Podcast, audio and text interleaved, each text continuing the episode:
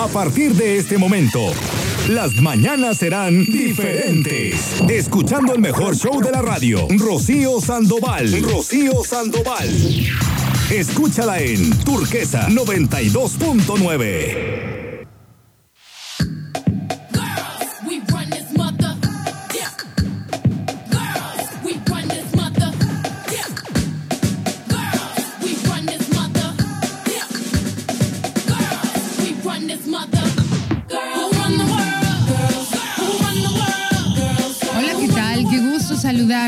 como cada mañana. Mi nombre es Rocío Sandoval y es un gustazo de verdad poder estar aquí contigo. Tengo un número de WhatsApp, eh, si me envías un mensaje, pues yo voy a estar muy contenta de recibirlo. Mi número es 314 174 3013 314 174 3013. Deseo que hayas descansado, que hayas amanecido eh, de buenas. No debe de haber otra manera de amanecer. Digo, si ya uno tiene la fortuna, ¿no? La suerte de no ser parte de la estadística, esa que se va a dormir cada noche y no amanece, pues yo creo que ya, ¿no? Eh, solamente resta dar lo mejor de, de, ti, ¿no? Uno también dar lo mejor. Y así es que, bueno, deseo que tengas un día bien bonito. Si estás cumpliendo años, muchas felicidades. Espero que seas muy festejada, muy festejado el día de hoy. Oigan, pues voy a saludar a mi compañero de cada mañana, el señor productor. Señor productor, ¿cómo está? Muy bonito. Eh, no, más bien, ya no voy a decir, ya dije que ya no voy a decir buenos días, voy a decir exitosa, otra exitosa rotación de la Tierra sin ningún problema. Nada, pues, todo sigue igual, la gravedad sigue manteniendo al planetita, este, no, uno no tuvo que hacer nada, ¿no? No tenemos ese trabajo. El quinto partido se esfumó, bueno, ni al cuarto. Oiga, no, sí llegaron al cuarto, no, pero a recoger sus cosas. al cuarto de oh, Llegaron al cuarto a recoger sus cosas. ¿Dónde vio el partido? En casa. Pero que, o sea, ya porque pues ya que, ¿no? Ya se acabó el mundial para nosotros, ¿no? Bueno, pero a ver, ¿Qué tiene que opinar? Porque yo sé que usted es, pues usted es fútbol.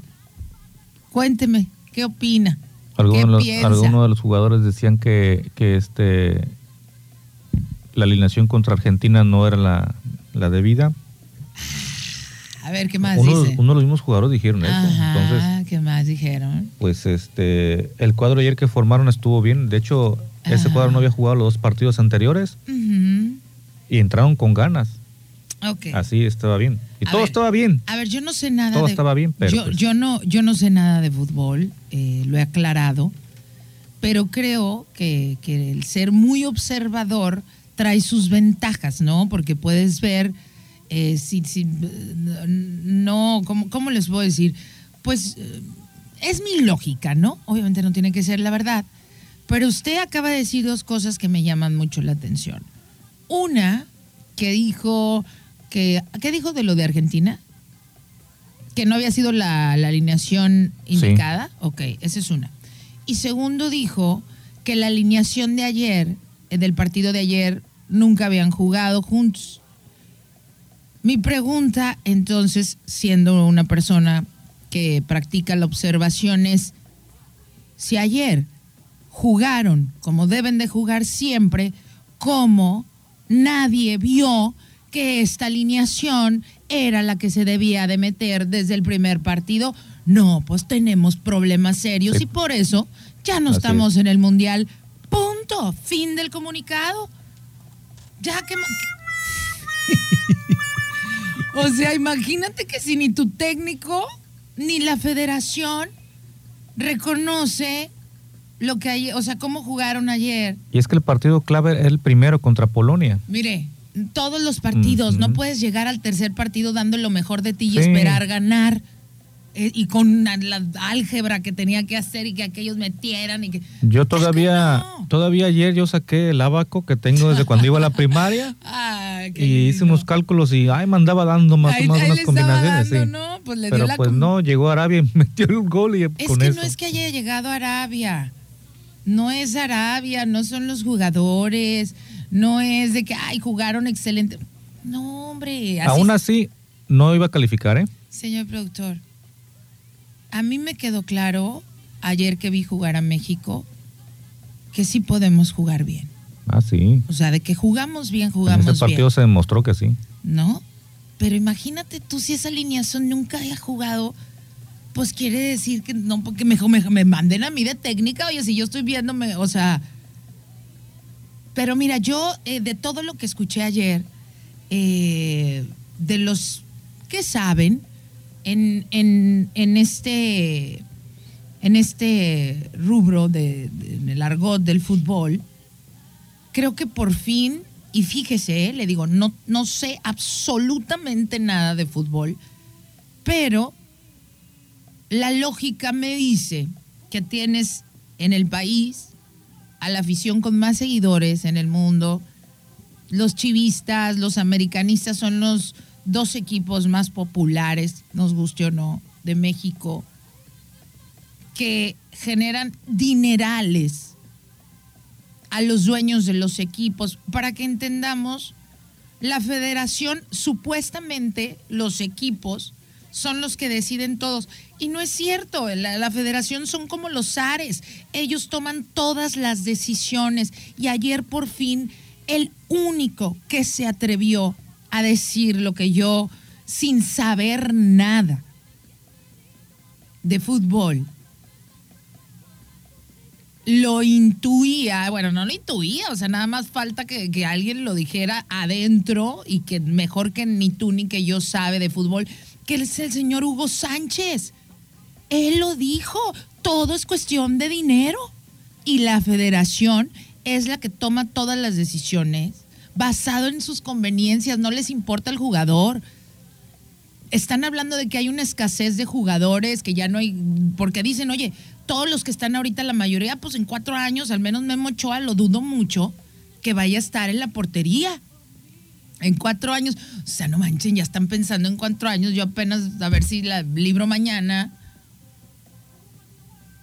Entonces, hay dos cosas que no te. No va a ser el tema, y ya, porque creo que ya quedamos de fútbol, ¿no? Ya, ya, ya fue, querido, ¿viste? Oye, saludos a la comunidad argentina que siguen gozando y festejando. Qué padre. De hecho, ayer les, les pregunté a los chavos argentinos del equipo. Les dije, oigan, chavos, ¿Qué se siente irle a un equipo así que, que gane? ¿Qué se siente ganar la Copa del Mundo? Bueno, viste. Y yo, pues, viste que nosotros nunca, o sea, ni al quinto. ¿Qué te dijeron? ¿Qué se siente al que no le gana? ¿Qué se, ¿Qué se siente perder tanto? ¿Qué se siente perder tanto, viste? No es una falta de respeto, pero bueno, ya para terminar con el tema del futbolín dos cosas, te digo, Hugo Sánchez por primera vez lo vi, no solamente hay un señor ya de avanzada edad que sigue ahí, creo que se llama José Ramón Fernández, algo así. Fue el único que medio defendió a la federación, porque bueno, hay intereses, ¿no? Y ha de ser amigo, no sé. Pero fue el único que dijo la verdad, todo es cuestión de dinero, en lo que a ellos les conviene, que hay una escasez de jugadores, lo decía Hugo Sánchez, pues claro, o sea, ¿tú crees que los chavos, ahora que ya están bien revolucionados y que tienen el acceso a las redes, que si tú eres de una generación más grande como el señor productor y yo, vintage, pues ya los chavos, ¿tú crees que no sacan conclusiones y dicen a qué me voy a ir a jugar yo fútbol si es pura tranza y eligen al que quieren y nada más este el dinero es para ellos? Pues claro que va a haber una escasez de jugadores por supuesto. Esa es la realidad. Pero bueno, ya nos quedó claro. Ya nos quedó claro que, sí se puede jugar bien. El asunto, el asunto es que también los comentaristas tienen, tienen, eh, tienen responsabilidad porque ayer, no, y que el héroe, mira cómo juega, que son unos héroes. No es cierto, así se juega desde, o sea, para ganar un mundial ¿por qué, no, conformarse con un quinto partido cuando tienes a una selección, a una afición tan fiel? Somos los que más gastamos dinero en verlos, apoyarlos, y ahí estamos cada cuatro años, aunque pierdan. Ahí estamos, gastando hasta lo que uno no tiene. Y ahí estamos. Entonces, yo la verdad, como siempre lo he pensado, tristemente, pero así es, uno no cambia cuando uno está muy agustín. Es cuando llegan el caos que te saca de tu zona de confort o que te obliga a alguna situación que uno tiene que hacer un cambio. Entonces, qué bueno que perdieron, qué bueno que, que fue la derrota, la peor de México, la humillación, porque esto no se va a quedar así. Van a tener que hacer un cambio porque la gente está, está no, no, no, no nada más tan triste, está enojada la gente, la gente ya se dio cuenta qué es lo que realmente pasa. No, en, la federación porque los chavos, ¿qué culpa tienen? Ni nunca han jugado juntos. Imagínate los del tercer partido. Nunca habían jugado juntos. Y tú quieres que, que, ganen. Y, en el tercer partido, o sea, como, como para qué. Aún así lo hubieran ganado, mal, mal hecho. Es como si no estudias en la universidad toda la carrera y en el último examen quieres pasar exento y con honores, pues así no funciona, no funciona. todos no hubieran pasado porque se iban a ir a las tarjetas amarillas y México tenía más que Polonia, entonces tampoco. El único que, podía salvarlos era el penal que falló Messi. Ahí sí. Qué vergüenza, pero, qué vergüenza. ¿tendríamos que pasar a eso? ¿O tendremos que esperar a eso para que pudiera pasar la selección? no, no, pues no. No, no, no. De todos modos, iba a ir contra Francia. Pues mira. Mejor no. o sea, qué vergüenza, qué vergüenza. O sea, no, no, ¿cómo te puedo decir? Qué vergüenza con toda la gente que ahorró, que gastó su dinerito y que fue. De verdad, es, es una. Es una falta de respeto muy grande ya a, a todos los mexicanos porque de verdad que somos bien fieles, pero ya estuvo, ¿no? Creo que todo tiene un límite, ¿no? ya para cerrar con esto, dice, hablando del juego de México, creo que se esperan hasta el final para darlo todo y si hubieran jugado desde el inicio otra cosa fuera. Lamentable aplica para todos en nuestra cultura mexicana. Excelente programa, muy ameno escucharte, gracias. Pues no todos los mexicanos, ¿eh? Al menos yo me cuento en las que yo no me conformo. Es como si en la mañana me levantara y, ay, pues a ver qué, a ver qué voy y platico. Claro que no, pues tomo mi tiempo, investigo varias fuentes, veo qué onda. No, no, no, esto, esto es, no, también un mismo jugador que, que, al principio entra con la ilusión de jugar fútbol y luego te vas dando cuenta cómo funciona el negocio, pues desde ahí ya ni, ni, pones el extra, pues dices, ¿para qué? ¿Para qué? Dice, buenos días, Ro. Hugo Sánchez tiene razón, todo es dinero. Hace años cuando me di cuenta que estaba viendo jugar eh, a perdedores deportivos, de, a perdedores, de deportivos millonarios, dejé de perder ni un solo minuto viendo deportes. Mejor dedico mi energía, trabajo, produzco, hacemos actividades en familia, aunque México gane el mundial, eso no cambia mi vida personal. Sí, no, digo, no, no, no, es que le cambie a uno la vida, ¿no? Pero al punto donde voy es porque en estadística somos el país que más apoya a una selección en los mundiales y creo que nos merecíamos un poquito más de respeto, pero ya vimos que no, que la federación lo único que siempre le interesó es el dinero, pues bueno, vamos a ver ahora de dónde lo obtienen. Porque la gente está, pues ya se dio cuenta y acuérdense que a uno en cualquier situación de tu vida, te pueden decirlo, voy a decirlo coloquialmente, te pueden ver la cara un rato. Pero cuando te das cuenta, se acabó. Tan, tan, tan, tan. Ya. Y creo que ya, ¿no? Ya nos dimos cuenta tú y yo. Creo que ni nacíamos la última vez que México no pasó. O ya habíamos nacido, señor productor. Bueno, no somos gemelos, ¿verdad? Fue en el 78, no ya. ¿Ya? Éramos unos bebés. Ay, estábamos apenas este, en mamila. Usted, no, hombre, éramos bebés, recién nacidos. Pero imagínate, hay generaciones que nunca han visto a México. O sea, todavía ni, todavía ni sacaban la ropa toda de la maletita. O sea, los vuelos los tenían hasta el domingo, mi vida. No, los... Sí, el vuelo de regreso. Los, vuelos, bueno, los que iban, los que agarraron paquetes hasta el tercer partido, ¿no? ya que se queden allá turistear. Sí. Pero si pasaban al cuarto, o sea, las agencias de, de, vaya, los de viajes, todo eso, pues ya no tuvieron esas ventas para el cuarto partido. Ay, Dios mío. Pues ya, ya fue, estamos fuera del mundial, ya. A ver qué pasa, ¿no?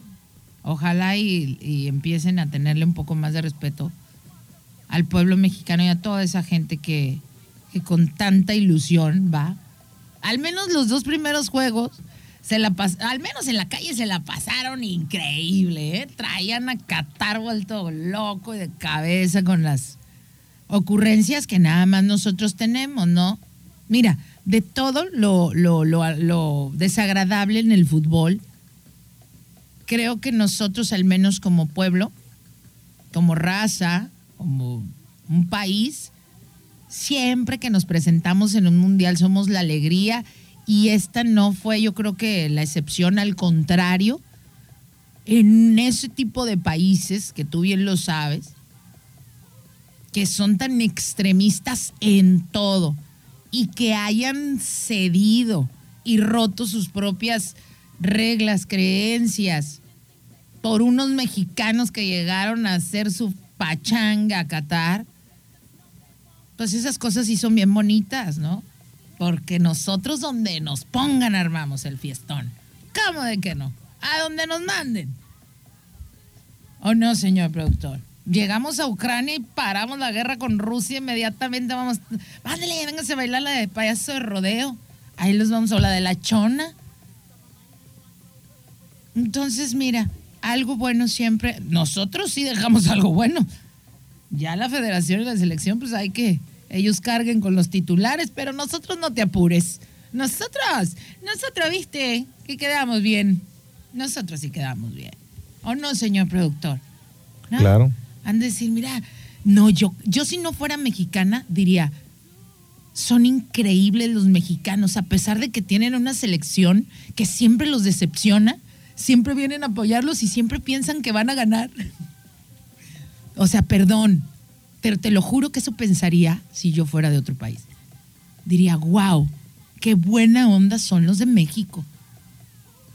Porque tienen una selección bien chafa, nunca pasan. Y ahí están siempre alegres y contentos y pasan cuatro años y ahí están otra vez y son los que más compran boletos como con la esperanza de que nada otra vez y así cada cuatro años y siguen yendo y bien contentos. No, pues quiero ir a México. ¿A poco no? Entonces, nosotros quedamos bien como país. Identificamos la estación y regresamos con el tema. ¿Qué te parece? El show de Rocío Sandoval.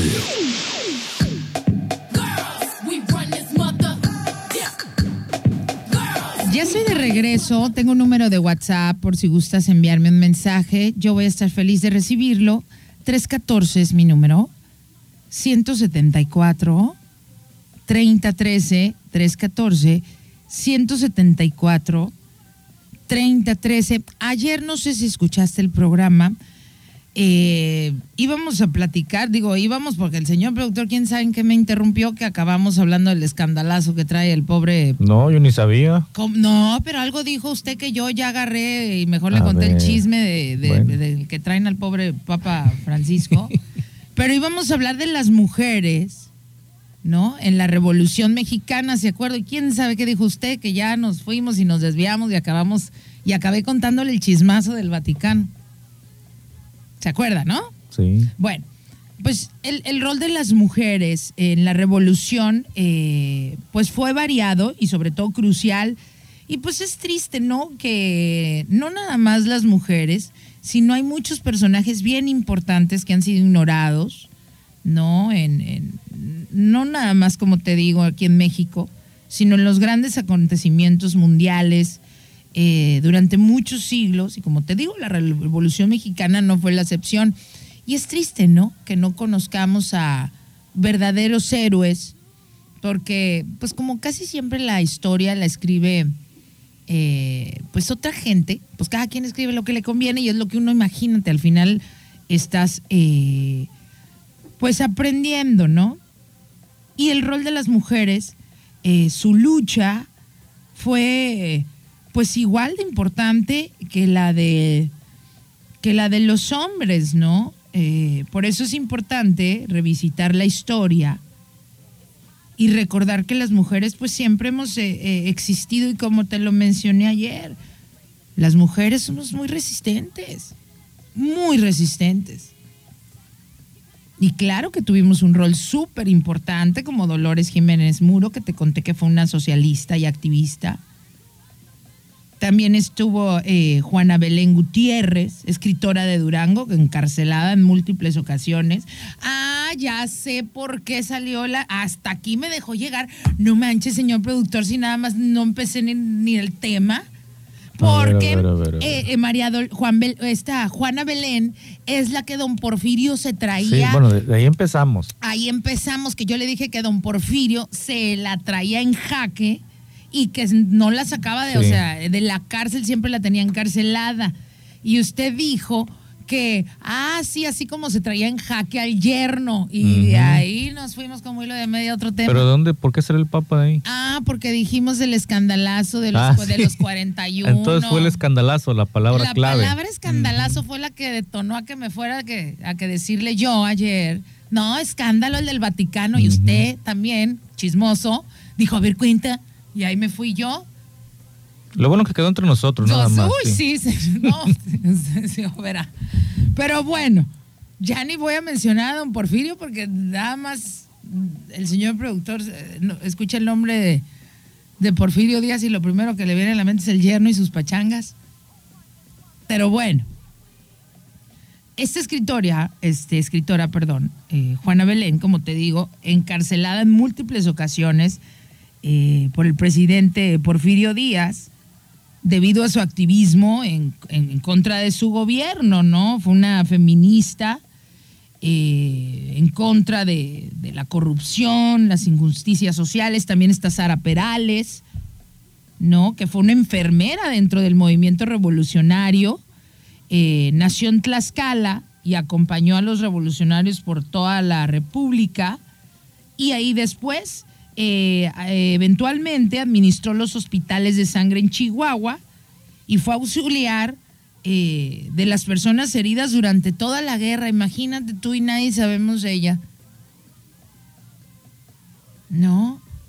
También está Hermila Galindo, ella nació en Durango y fue de hecho una de las primeras feministas en el gobierno mexicano. Luchó por el derecho al voto femenino, claro y a que las mujeres pudieran divorciarse. O sea que las divorciadas del mundo se lo debemos a ellas. Gracias a Hermelina Galindo, las mujeres en México se pueden divorciar. No me, ay, si vieran la cara que me está haciendo el señor productor, como si yo estuviera incitando a la gente a que se divorciara. ¿Que no se podía o qué? No, claro que no. ¿No? Señor Es que, bueno, es que ahorita me distraje un poquito, pero no. No, no, ¿cómo cree? No, las mujeres no podemos votar, no podemos hacer ah, nada. Ah, bueno, en aquel tiempo, pues. Sí, no, claro. En yo pensé que ahorita digo, no, ahorita. No, no, ahorita no, no, no. No, ahorita hasta nos dejan este. no se proyecte, por favor, no sé. Mejor este. Calladitos nos vemos, sí, así está bien. No, no, ahorita mejor. Eh. Si el silencio, acuérdese que es, que es mucho más hermoso. sí. Bueno, entonces Hermelinda Galindo, eh, como te digo, fue una de las primeras feministas en el gobierno mexicano que luchó porque nosotras, porque tú y yo votáramos, eh, a que las mujeres pudieran divorciarse, que tuvieran mejores oportunidades, ¿no? Y de hecho, eh, pues también que pudieran llegar al, al, Congreso feminista, al Congreso, ¿no? Las mujeres. ¿No? Y, además criticaban mucho en esa época, esta señora Hermelina Galindo, mucho a la iglesia, porque la iglesia en aquel tiempo colocaba sobre las mujeres, ¿no? El, o sea, siempre que el hombre era superior. Se encuentra también entre esta lista de mujeres que tal vez no conozcas, pero que fueron tan importantes en la historia de nuestro país y que no las mencionan en ningún libro. Bueno, al menos no en la historia oficial, de esas que aprendimos en la escuela. A María Quinteras de Mero, de Meras, perdón. Ella fue revolucionaria, ¿no? Y nombrada tenienta, teniente coronela y era altamente estimada por Pancho Villa, o sea, eran íntimas, intimísimas, íntimos, ¿eh? Nada que ver, nomás amigos. O sea, luchó en 10 batallas durante los tres años, de los tres años que formó parte del ejército villista. Se cuenta que era un excelente jinete y estratega que luchó al lado de su esposo, a ver, para que no vayan a pensar otra cosa, quien era capitán en el ejército bajo el comando de María. ¿Sabían ustedes? Creo que yo alguna vez les conté eh, esta historia cuando hablé de Pancho Villa, que la única persona que Pancho Villa, por ejemplo, ya ven que cuando vemos películas de yo te cubro, ¿no? Yo te cubro y que no sé qué, la única persona en la que Pancho Villa confiaba para que cubriera la retaguardia era María Quinteras de Meras, una mujer. Y el marido era el capitán en el ejército, ¿eh? Pero bajo el comando de María. Se cuenta que era una mujer protectora por naturaleza, que se preocupaba por sus compañeros en acción, que no flaqueaba ante las situaciones difíciles que se le presentaban y mucho menos se resistía a enfrentar la, la acción. La veías ahí galopando a caballo, atravesando el campo eh, antes de la batalla, asegurando el lugar para esparcir a su ejército. Cuentan que fue una gran, gran estratega y muy inteligente. Fue reconocida como una mujer valiente que se ganó el título de coronela con altos honores. Y con ello también se hizo del respeto, como te cuento, de Pancho Villa este Pancho Villa, el nombrado, solía expresar abiertamente sus ideas sobre las mujeres, su papel en la revolución y lo que ayudaban a los caballeros, a los hombres. Fíjate quién lo iba a decir, ¿no? Bueno, será un revolucionario Pancho Villa. ¿No? Que le tuviera tanto respeto a las mujeres. Pues cómo no, tuvo como siete. bueno, era enamorado el hombre. Las esposas eran llamadas la comidilla. O sea, las esposas de los que andaban luchando. Les decían o las llamaban la comidilla. Ellas debían atender las necesidades de sus maridos. En comparación, estaba María Quinteras de Meras, de la que te estoy platicando, una mujer que tuvo que guardar las enaguas y en su lugar ella usaba pantalón kaki y sombrero ancho. Pues porque el camino era recio y violento para la coronela que tenía que serlo aún más. Muchas mujeres que combatieron mano a mano con los hombres, muchas de ellas tuvieron que cambiarse el sexo para poder pelear, o sea, no, no cambiárselo literal, ¿no? Sino pues tenían que lucir de una manera masculina. Y todo esto en los más de 10 años que duró el conflicto armado en México, el cual pues ya sabes que, ofició, eh, que inició oficialmente el 20 de noviembre de 1910. Pero pues esta guerra no creas que el, eh, ay, el 20 de noviembre, ay, hoy todos nos peleamos, órale, no. O sea, esto inició mucho antes, desde fines del del siglo XVII las mujeres participaron en las luchas sociales, con artículos de prensa, agitaciones callejeras, huelgas, acciones en contra del dictador eh, Porfirio Díaz. Nada más ya sabes que se instaló en el poder 35 años. Ay, nada. Siete periodos consecutivos. Ustedes no aguantan a uno que dura un periodo y don Porfirio 7. No, bueno, pues es que las mudanzas no son fáciles. Quien se ha mudado de casa sabe, ay no. ¿Verdad? No, pues don Porfirio no, no quería atravesar esas cosas. Mudarse, nunca se ha mudado de casa, señor productor. No. Ay, ni se lo deseo. Digo, si, si era. Bueno, después de que me llamaba a la, a la mía, que no. No, pero, cuando este uno ya tiene un montón de cosas, y ay, no, no, no. De hecho, fíjate que los psicólogos dicen que dos de las, bueno, tres de las cosas que más eh, duras que enfrenta un ser humano en su vida es un duelo, un divorcio y una mudanza. O sea, la mudanza, dime tú a mí que uno no se da cuenta de todas las cosas que tienes. Uno, o hasta que te mudas, o hasta que haces limpieza que dices, no hombre, cuánto tilichero va acumulando uno. Pero bueno, en esta etapa, llamada el porfiriato, el clero y un pequeño grupo regía la vida política y económica en México y las mujeres de distintos orígenes sociales, ¿eh? todas tuvieron un papel destacado en la lucha contra la dictadura, pero lo más, lo más es, lo más triste es que la historia las olvidó. Por eso cuando hablamos de la Revolución Mexicana, pues solo se te viene en la cabeza Villa, Zapata, Madero, Carranza. Pero muy pocas veces se hacen referencia a las mujeres, ¿no? Durante este conflicto armado. De hecho, en el diario histórico y biográfico de la Revolución Mexicana, donde se debería recopilar todos los acontecimientos de la época, Solo 2.000 eh, mujeres cuentan con espacios para sus biografías.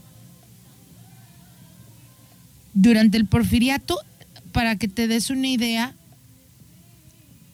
las mujeres debían de cumplir la labor que se les correspondía. O sea, durante el porfiriato, la orden era la siguiente, o es decir, la mujer, o sea, imagínate haber vivido en esta época, no, a mí si me hubieran matado, o yo o, otra locutora en, esta época estaría hablando de mí porque yo hubiera andado ahí con el Villa. Digo, si, siempre hubiera nacido yo como soy, de esta manera que cuestiono y pregunta y, no me conformo con una respuesta digo, a ver qué y por qué, y explícame bien y, ¿no? Imagínate, yo no hubiera tenido cabida en el régimen de don Porfirio. Ahí te va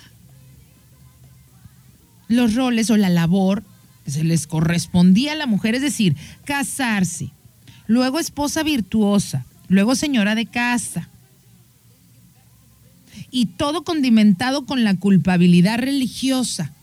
O sea, tú siempre pídele perdón a tu marido. O sea, antes tenían que llegar y el marido tenías que pedirle disculpas cuando llegaba.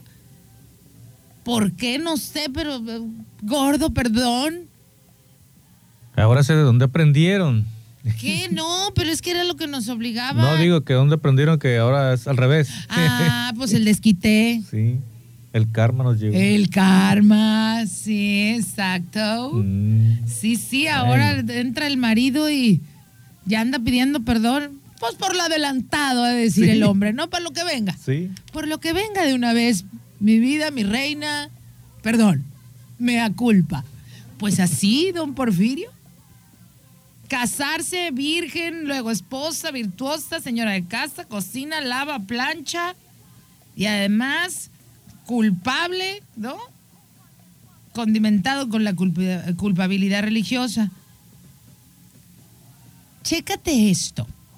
El dictador Díaz, o sea, don Porfi, y la iglesia instauraron un curiosito ritual de Año Nuevo, señor productor tú que me estás escuchando, un detallito nada más, ¿viste?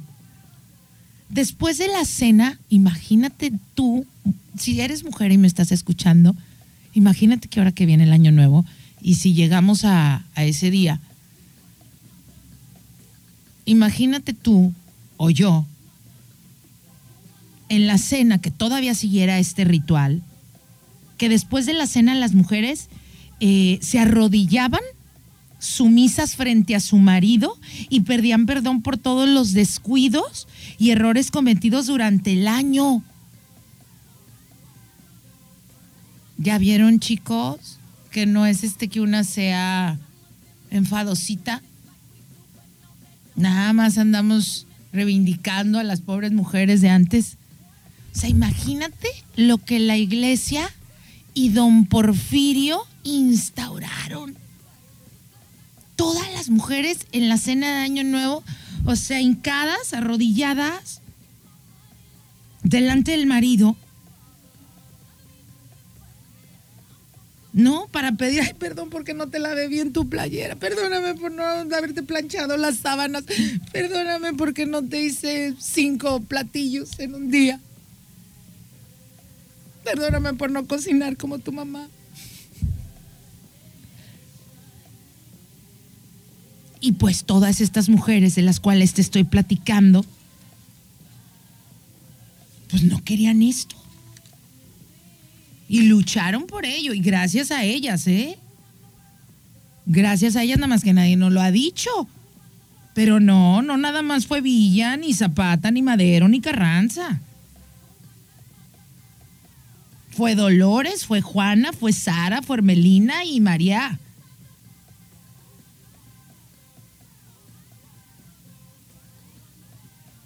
O sea, imagínate tú, ahí pidiendo perdón por los descuidos y errores cometidos durante el año. Los esposos, casi todos con amantes, otorgaban la misericordia. No, no hagas coraje, por favor, amiga.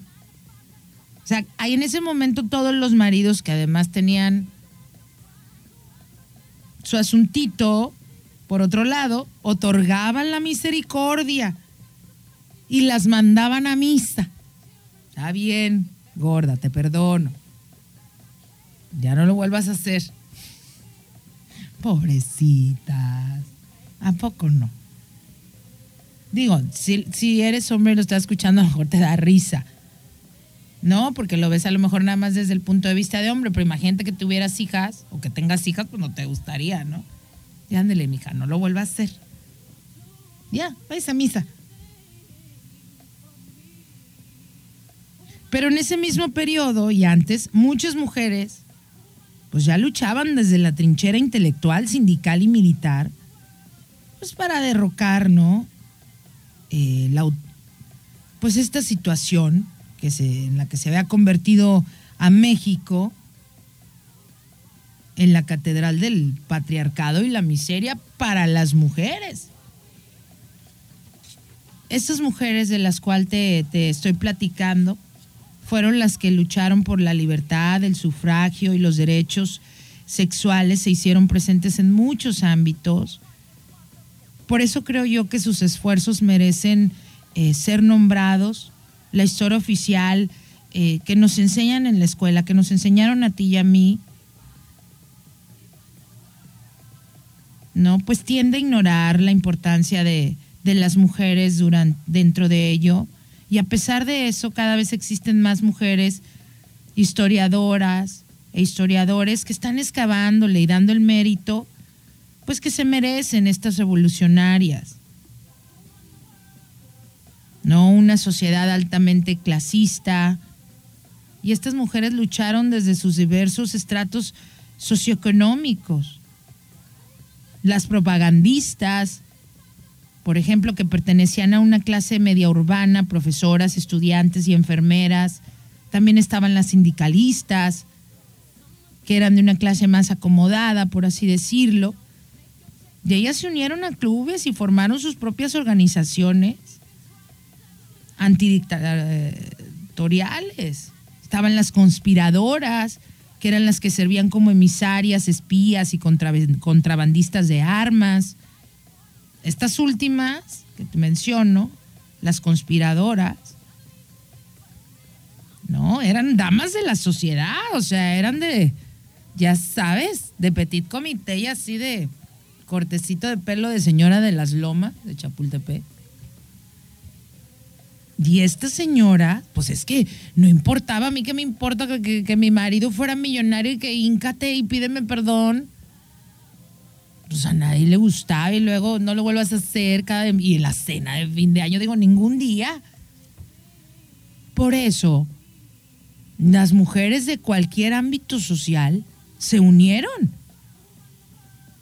Y las damas de la sociedad eran las que ocultaban las pistolas, las granadas y la pólvora debajo de sus amplios, pues eran las que tenían estos vestidos así super ampones y hermosos, y ahí traían las pistolas, granadas y pólvora. Y como pues, ¿qué, soldado, imagínate tú, qué soldado se iba a atrever a examinar a una señora de la alta sociedad con el vestidazo. Pues no, pero mira qué inteligentes las otras. Órale, maná, ahí llévatelas. Entonces, por eso yo creo que es que, que eh, qué maravilla que historiadores e historiadoras pues estén excavando, ¿no? Y que nos podamos enterar de, de estos personajes, mujeres, conocer sus nombres y darnos cuenta que te digo, pues no nada más fueron los hombres, sino hubo muchas mujeres que lucharon en la Revolución Mexicana, igual que en la independencia, solamente, y viva fulano, y viva sutano. No, pues si no, nada más pelearon solos. No, hombre, pues si fue el pueblo y mucha gente que seguramente no, no conocemos. Pero lo bueno que se está allá eh, excavando y, oye, para darles el mérito que se merecen. Finalmente estaban también las mujeres del campo, que eran las que acompañaban a sus maridos en las campañas militares. No solo eran enfermeras, eran cocineras también y muchas de ellas eran agentes que se infiltraban en las filas de federales como a ver, ¿cómo lo digo? Como mujer, como mujeres de esas que traen mucha alegría a los hombres por una módica cantidad. O las vendedoras también estaban de alimento. Y las famosas Adelitas que ya las conoces, ¿no? Las soldaderas, cuyo eslogan era, órale, éntrenle. Y las que tengan miedo, que se queden a coser frijoles. ¡Ay, mi vida! Imagínatela, ¿no? Imagínate a nuestro pueblo, a las mujeres, a estas soldaderas, a las adelitas. Pues luchando con, junto con los hombres. ¿No? Y entre ellas echándose porras. Órale, éntrele. Y no tenga miedo. Y la que tenga miedo, pues que se quede a coser frijoles. Y estas mujeres tomaron las armas y combatían al lado de los hombres. Y eso no nos lo dijeron. Y eran campesinas o mujeres de sectores urbanos más pobres eh, o mestizas e indígenas, llevando eh, sus escasas pertenencias a los escenarios bélicos para continuar con sus labores después las domésticas. Muchas de ellas se enrolaron en, los ejércitos como combatiente. En resumen, es muy largo mencionar a todas las mujeres que activamente participaron en la guerra para consolidar pues la actual República Mexicana. Pero al menos hoy tú y yo ¿no? Ya tenemos un poquito más de conocimiento y aunque pues en algún momento no sabíamos ni quién era María Quinteras de Meras.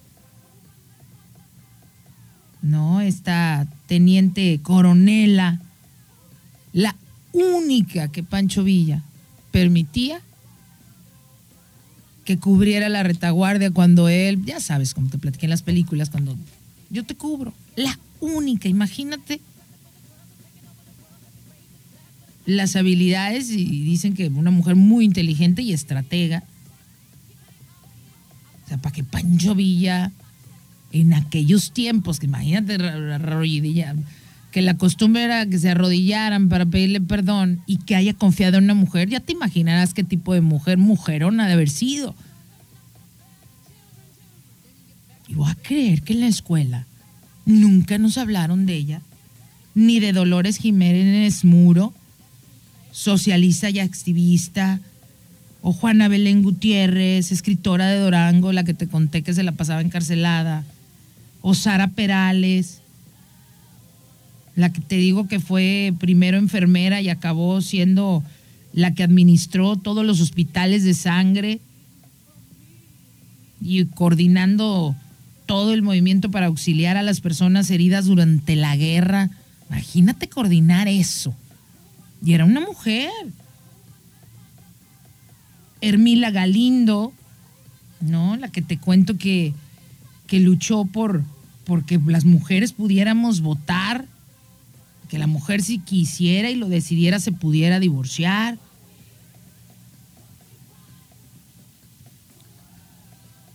Entonces, por eso te digo, y, como te lo conté al, principio, aunque la mujer ha sido ignorada eh, en grandes acontecimientos eh, mundiales, pues la verdad ahí va.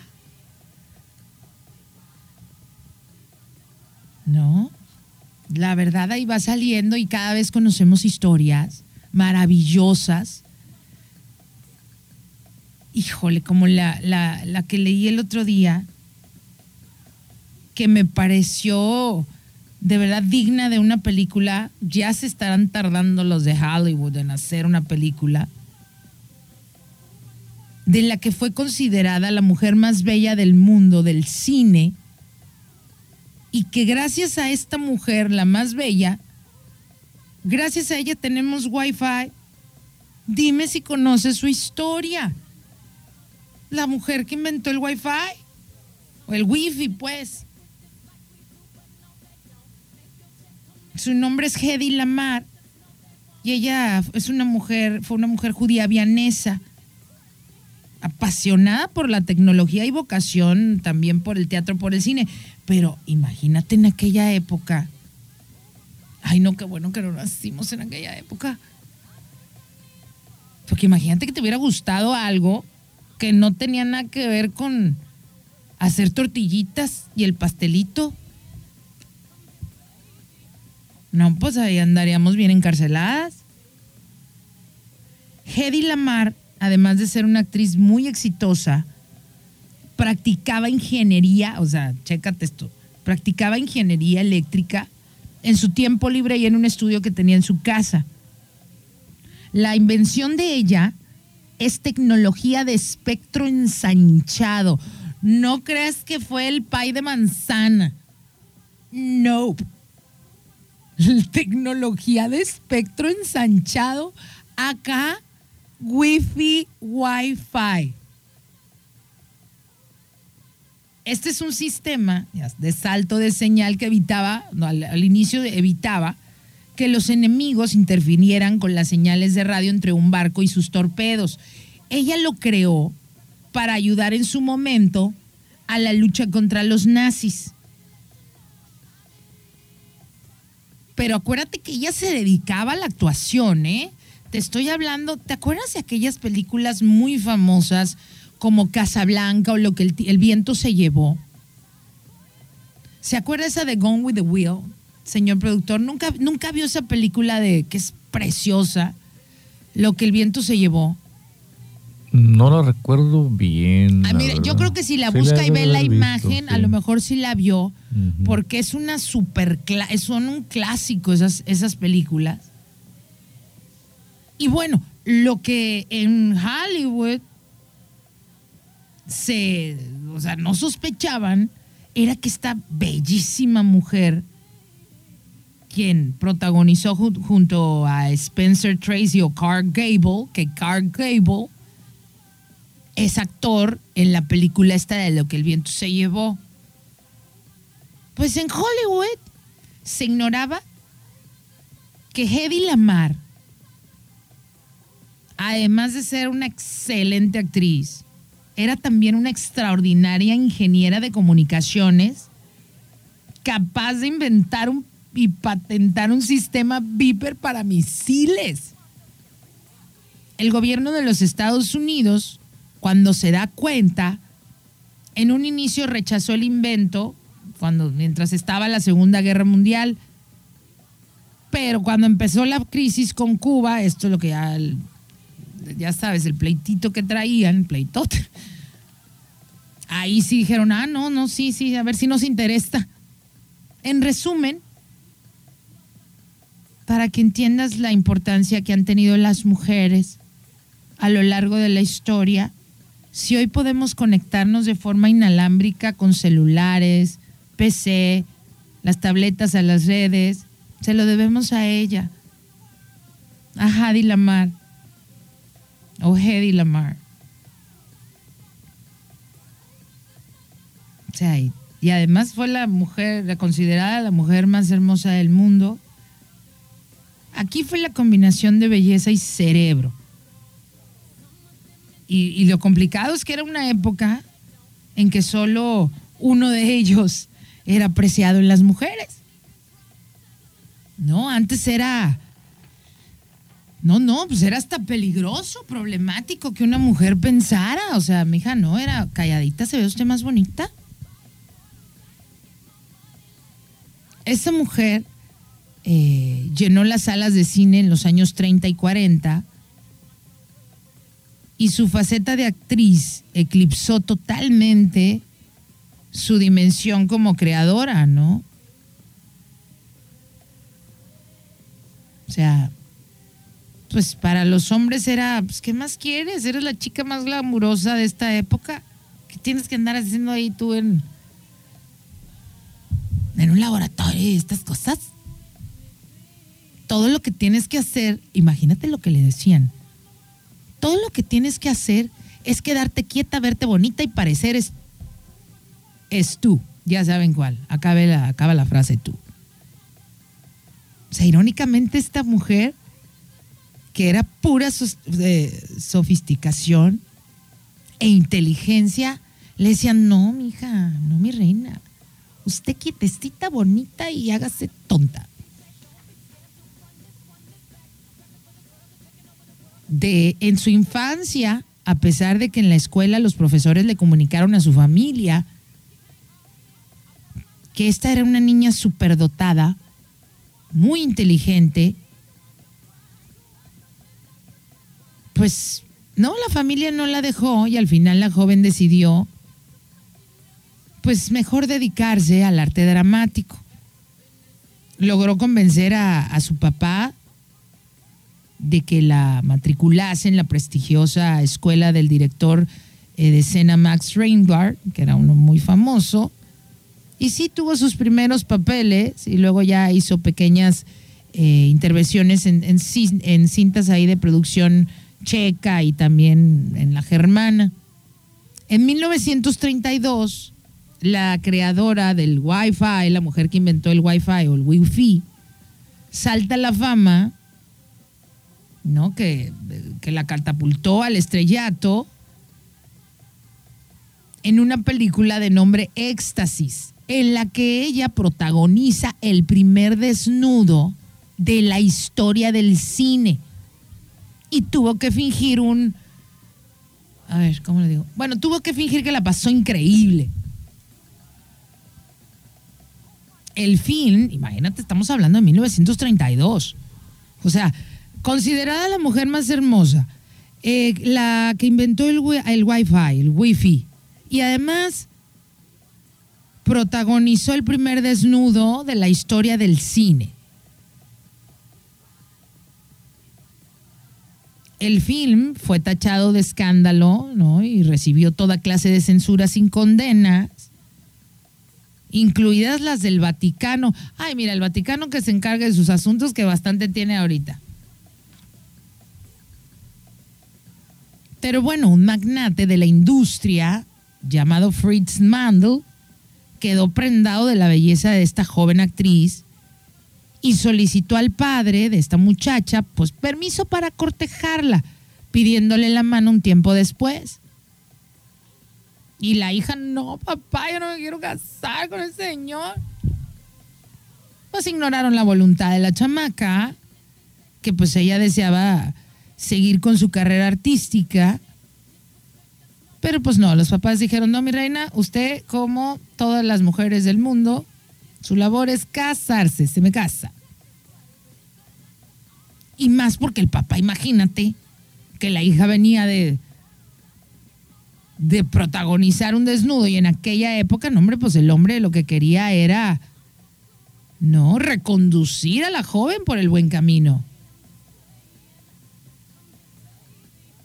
y físicos y científicos se le acercaban a, al, papá de, la, de esta muchacha y le decían, oiga, su hija es una superdotada, déjela que siga practicando. No, ella seguirá, se va a casar y se va a dedicar al arte dramático y ya nada de películas así, donde no haya ropa. Se casa, como te cuento, eh, Hedy Lamar se casa con este señor de nombre Fritz. El hombre no bueno, o sea, celos, el tóxico, así te la voy a dejar. El tóxico. Fascismos, celos enfermizos. O sea, fíjate a qué tanto llegó que, que, o sea, quiso hacerse buscó todas las copias de esta película Éxtasis, donde participó la esposa. Mandó comprar todas. Ah, y si tú crees que ahí acaba la cosa con el tóxico, ella, Hedy Lamar, la mujer más bella del mundo, que gracias a ella tenemos el wifi, solo podía bañarse o desnudarse si él estaba presente. O sea, no me imagino mi vida. ¿A qué horas llegas? Me quiero bañar. ¿No? Ya llegarás. Tengo calor, está haciendo calor. Ya llega. Pobrecilla. Imagínate, y en aquellos tiempos, te digo que está de película su vida.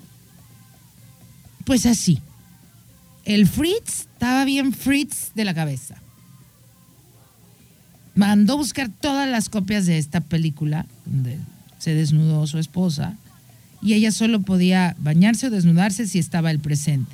También lo obligó a acompañarle a todos los actos sociales y cenas de negocios a las que él estaba invitado, pero no creas que porque Ay, me acompañas. No, para no perderla de vista.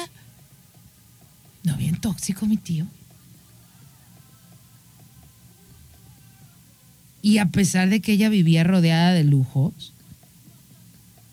Hedy odiaba sentirse como un trofeo y tener que pedir permiso siempre para hacer cualquier cosa. Pues no, como dice, aunque la jaula sea de oro, no deja de ser prisión. Ay. Entonces, aburrida de la vida que su marido la obligaba a llevar, pues lo impensable para esa época, Hedy Lamar decide, ¿no? Retomar su carrera, pero no la de actriz. Como estaba bien aburrida la pobre mujer, Dice, pues, ¿qué hago? Si aquí este me tiene encerrada todo el día, pues retoma la carrera de ingeniería. Esta que había dejado ya ves años antes cuando el papá le dijo, ay no, mi hija, usted dedíquese a cosas de mujeres, ándale, a estudiar arte dramático. Pues lo que no contó el papá es que la otra iba a decir, ay, fuera ropa. Para aquellas épocas. Y ya, y ahí comenzó ella, no a dedicarse a la ingeniería, mantenía estrechos lazos sociales y comerciales eh, con el gobierno de Mussolini. Astutamente esta mujer aprovechó las reuniones, fíjate si era bien abusadilla, pues dijo, ya quedando con este, a todos lados, pues voy a aprovechar las reuniones a las que me lleva y me obliga a asistir ¿Y qué fue lo que hizo? Pues comenzó a recopilar todo tipo de información acerca de la tecnología armamentista nazi, nada más. Según escribiría ella más tarde, tanto Mussolini como Hitler asistieron a las lujosas fiestas que se celebraban en casa de su marido. O sea, para que te des una idea de qué nivel esta mujer se movía el Hitler y el Mussolini ahí estaban en su casa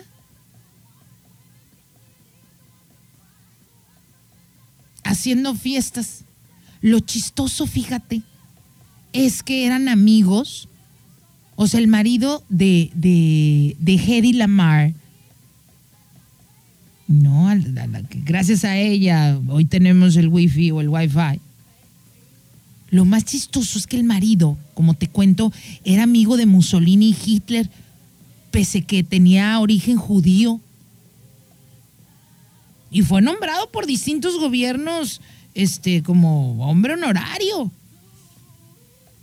Entonces ahí como que yo ya no entiendo, pues, ¿no? Pues total que la mujer continuó, eh, ¿no? Sometida, la joven Hedwin.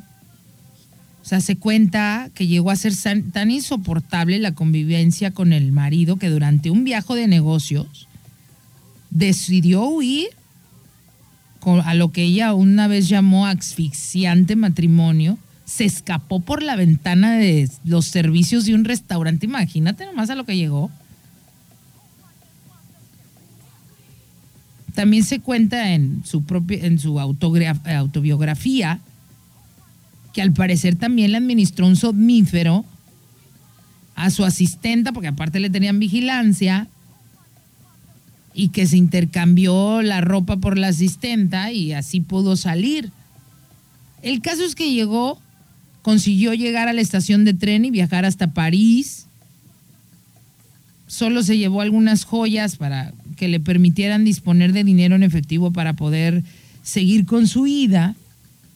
Y durante varios días, pues claro que andaba siendo acosada por los guardaespaldas que le había puesto su marido hasta que llegó a Londres y ahí pudo embarcar en el transatlántico Normandie con destino a América, o sea, Estados Unidos. Durante la travesía conoce a un productor cinematográfico o sea, todavía no habían llegado al puerto cuando ya la mujer tenía trabajo. Y el único requisito que le pidió fue que se cambiase el nombre para que nunca se le pudiera asociar con la película aquella donde te conté que se desnudó. Así pues, Eva María Keisler, en lo que se convirtió, ¿no? porque pues te tuvo que cambiar de, nombre. Trabajó en películas clásicos norteamericanos como Cenizas del Amor, Sansón y Dalila, otras y otras cintas más. Pero dicen que ella no tuvo mucho ojo a la hora de elegirla, sin ir más lejos, rechazó dos filmes que acabarían convertidos en obras maestras del séptimo arte como Luz de Gas, Casablanca, de la que te hablé, que Casablanca es el, es el clásico para los norteamericanos, o sea, es como, no sé, la misma importancia que, ay, no, no, es conocida por todo el mundo. Es como si a nosotros no, no, como si un mexicano no conociera a Pedro Infante. Algo así. ¿no? También le pidieron que interpretara Escarlata en la película, otra obra maestra que también es clásico. Es como si nosotros no conociéramos a Cantinflas, en la de Lo que el viento se llevó. Pero a pesar de, de que, bueno, no tuvo buen ojo para elegir estos super películas, no sé, sí, sí fue una gran, gran estrella en los 30. Y en esto, Hedy ofrece sus servicios al gobierno de Estados Unidos, ¿no? Y les dijo, pues tengo información privilegiada. Yo creo que nada tonta porque sabía que ocupaba, pues también protección, pues el marido no era... Ay, mi marido tiene una ferretería. No, pues ¿cuál ferretería? El marido era el amigo del Mussolini y del Hitler se acerca y le ofrece sus servicios al gobierno de Estados Unidos, me imagino que a cambio de información privilegiada con la que ella contaba, ¿no? Acerca del armamento del ejército alemán y la ubicación también del Departamento de Tecnología Militar. Y ahí les empezó a decir ella que se daba cuenta que las señales de radio que guiaban a los torpedos de la Armada norteamericana les dijo, chiquillos, Imagínate una mujer, qué padre, ¿va? O sea, una mujer fue la que les dijo, oye, las señales de radio que ustedes tienen en los torpedos de la Armada son muy difíciles de interceptar. Todos ya me imagino viendo aquel, aquella mujer guapísima y que además viene con un mega cerebro. No, pues me imagino que no dan crédito. Sí, señora, lo que usted diga. Fue entonces cuando Hedy Lamar elaboró junto con un amigo en un sistema de detención de torpedos teledirigidos y este funcionaba con 88 frecuencias, las equivalentes a las teclas del piano. Pues esto era capaz de hacer saltar las señales de transmisión, ¿no? En el espectro magnético. Y muchos, muchos años después, ya para 1962, cuando se produce la crisis de los misiles cubanos, es cuando entonces la tecnología de esta mujer se utilizó para interceptar las comunicaciones y el control de los torpedos. A día de hoy este método se emplea para los sistemas de posicionamiento por satélite como el GPS y el precursor del Wi-Fi, del Wi-Fi. Así es que bueno, pues una mujer llamada Hedy inventó este sistema. Después, eh, finalizada la Segunda Guerra Mundial, fundó su propia compañía cinematográfica, produjo algunas películas, unas exitosas, otras no tanto. Pero fíjate qué chistoso, ¿no? que durante los descansos de que ella tenía de actriz, seguía explotando su faceta de inventora, pero esta faceta, la Metro Golden Mayer, o sea, la, su casa productora de cine, o sea, esta faceta siempre estuvo oculta, se mantuvo en secreto, o sea, nunca le dijeron a nadie que esta mujer tan hermosa y tan buena actriz era también, ¿no? Le, proporcionaba información al gobierno de los Estados Unidos. Lo, más triste es que su vida personal fue bastante desafortunada. La señora Lamar se casó seis veces. No tiene nada, no estoy diciendo que que sea desafortunada porque se casó seis veces. Cada quien se puede casar las veces que quiera, ¿no? Pero lo que me refiero con, con desafortunada es que cayó en un consumo masivo de pastillas, desarrolló una obsesión enfermiza por la cirugía estética, se volvió cleptómana, fue detenida en varias ocasiones, hasta que se recluyó en su mansión de Miami para pasar los últimos años de su vida aislada de un mundo que había marginado su lado intelectual y, que ni siquiera la habían reconocido como inventora de todas las aplicaciones que se estaban usando. O sea, ni tan solo la habían nombrado. Cuando finalmente llegaron los reconocimientos a sus capacidades y logros, pues ya había sido demasiado tarde.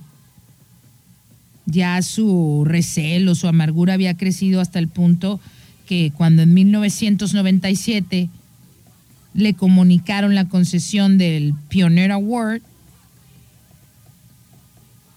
o sea, cuando le dan el premio, lo único que sube y dice, ah, pues ya era ¿no? En el verano de 1999, en Viena, se organizó un proyecto eh, de homenaje a la actriz e inventora más singular del siglo XX. Y el 19 de enero del 2000, esta actriz histórica y con un coeficiente intelectual superior a la media, moría en Casbury, Estados Unidos, a los 85 años de edad, consecuencia de una complicación cardíaca.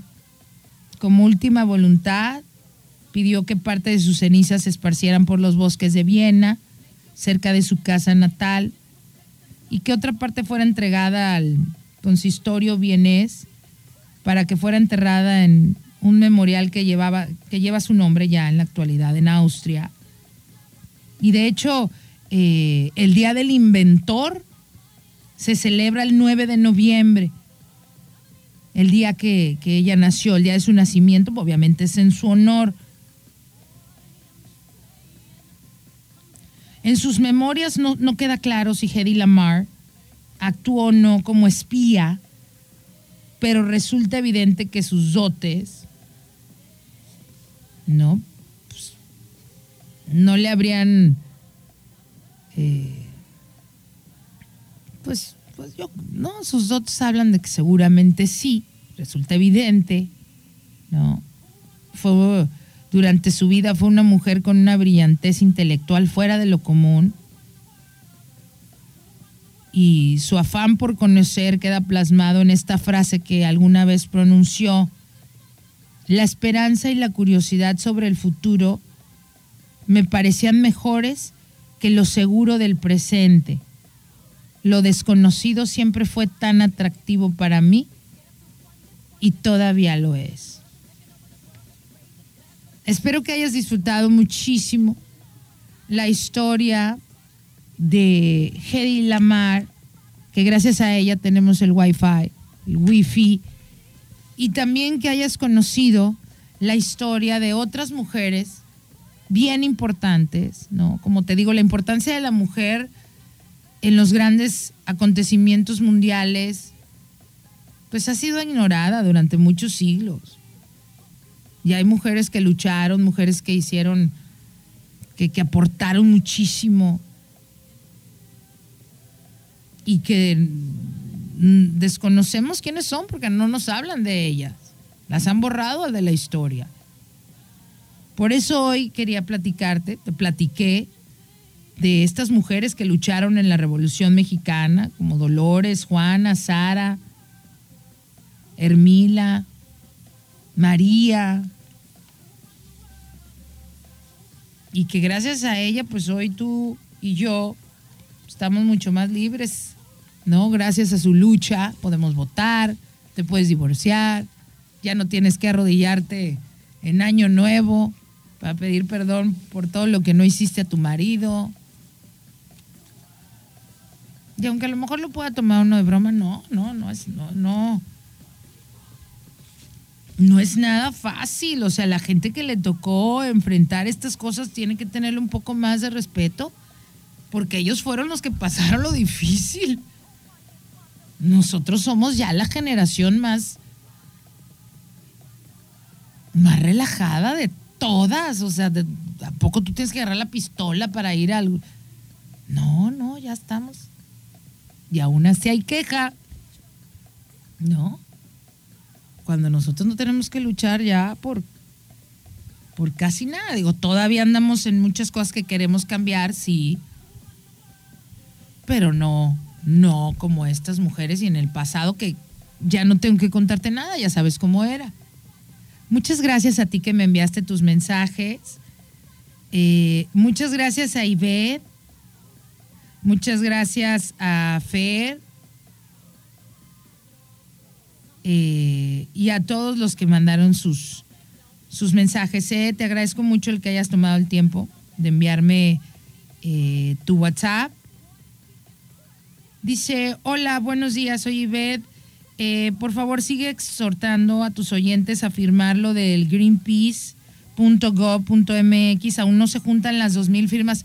Chicos, por favor, acuérdense que hay que firmar eh, para que no vayan a hacer las perforaciones ni las excavaciones aquí en nuestras costas, que quiere hacerlo esta empresa eh, canadiense. Lo único que necesitas es firmar una petición, es bien fácil, bien, bien fácil. Lo único que hay que ir es a Greenpeace, a la página oficial, es greenpeace.gov de gobierno.mx Pones tu nombre, tu apellido y es todo. No te toma ni dos segundos. Muchísimas gracias. Mi nombre es Rocío Sandoval. Que tengas un excelente día. Bye.